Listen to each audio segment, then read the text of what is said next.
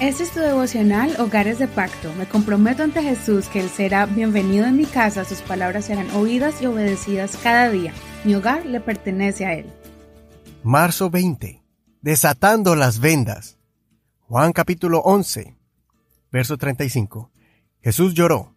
Entonces dijeron los judíos, miren cómo lo amaba. Pero algunos de ellos dijeron, ¿no podía ese que abrió los ojos al ciego hacer también que Lázaro no muriese? Jesús, conmovido otra vez dentro de sí, fue al sepulcro. Era una cueva y tenía puesta una piedra contra la entrada. Jesús dijo, Quiten la piedra. Marta, la hermana del que había muerto, le dijo, Señor, hiede ya, porque tiene cuatro días. Jesús le dijo, ¿no te dije que si crees verás la gloria de Dios? Luego quitaron la piedra, y Jesús alzó los ojos arriba y dijo, Padre, te doy gracias porque me oíste. Yo sabía que siempre me oyes, pero lo dije por causa de la gente que está alrededor, para que crean que tú me has enviado. Habiendo dicho esto, llamó a gran voz, Lázaro, ven fuera. Y el que había estado muerto salió, atado los pies y las manos con vendas, y su cara envuelta en un sudario. Jesús les dijo, desátenlo y déjenlo ir. Muchos de los judíos que habían venido a María y habían visto lo que había hecho Jesús, creyeron en él. La resurrección de Lázaro es uno de los milagros más grandes y más conocidos de todos los que hizo Jesús. Fue muy impactante para los habitantes de la región ver cómo un hombre volvía a la vida aún después de que habían pasado ya cuatro días cuando comenzaba a descomponerse el cuerpo. De todas las cosas que podemos aprender de este milagro, quiero que reflexionemos sobre el último detalle cuando Lázaro sale de la tumba. Jesús le dio la orden de salir, y cuando Lázaro salió, estaba envuelto con las coberturas de tela especiales con que envolvían a los muertos.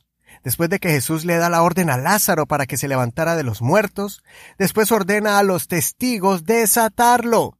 Después de que Jesús hace un milagro en alguien, trayéndolo al camino de salvación, el Señor nos permite ser parte de ese milagro para completar la obra que Él hizo.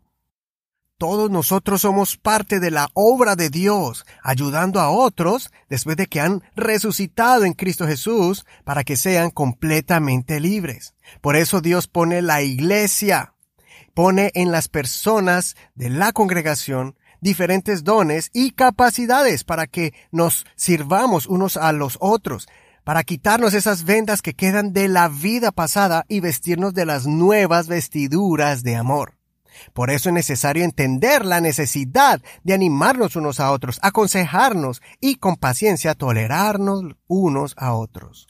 Jesús hace el milagro de restaurar familias, pero nosotros somos los que con paciencia debemos enseñarles con nuestro ejemplo y consejo para guiar a estas nuevas familias cómo se conduce una familia cristiana cómo los esposos deben amar a sus esposas, las esposas a respetar y a apreciar a su esposo, cómo los padres deben tratar a sus hijos. Debemos desatar a esos jóvenes que recién llegan a Cristo y guiarlos a cómo vivir una vida victoriosa.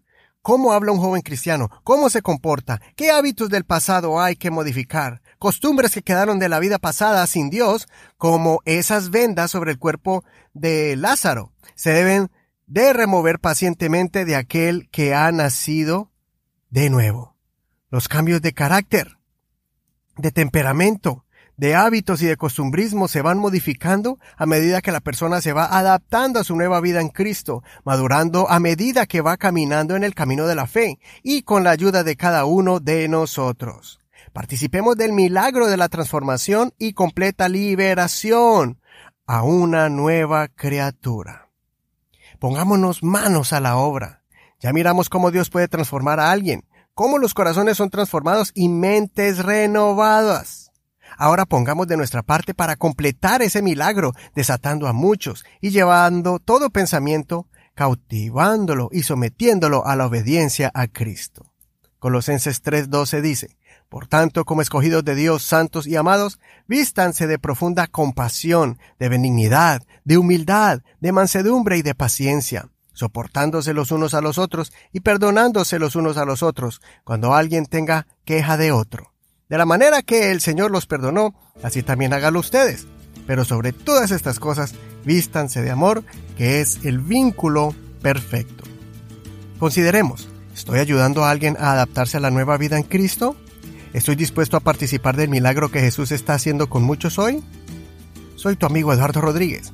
Recuerda leer todo el capítulo completo y compartir este devocional con alguien que aprecies.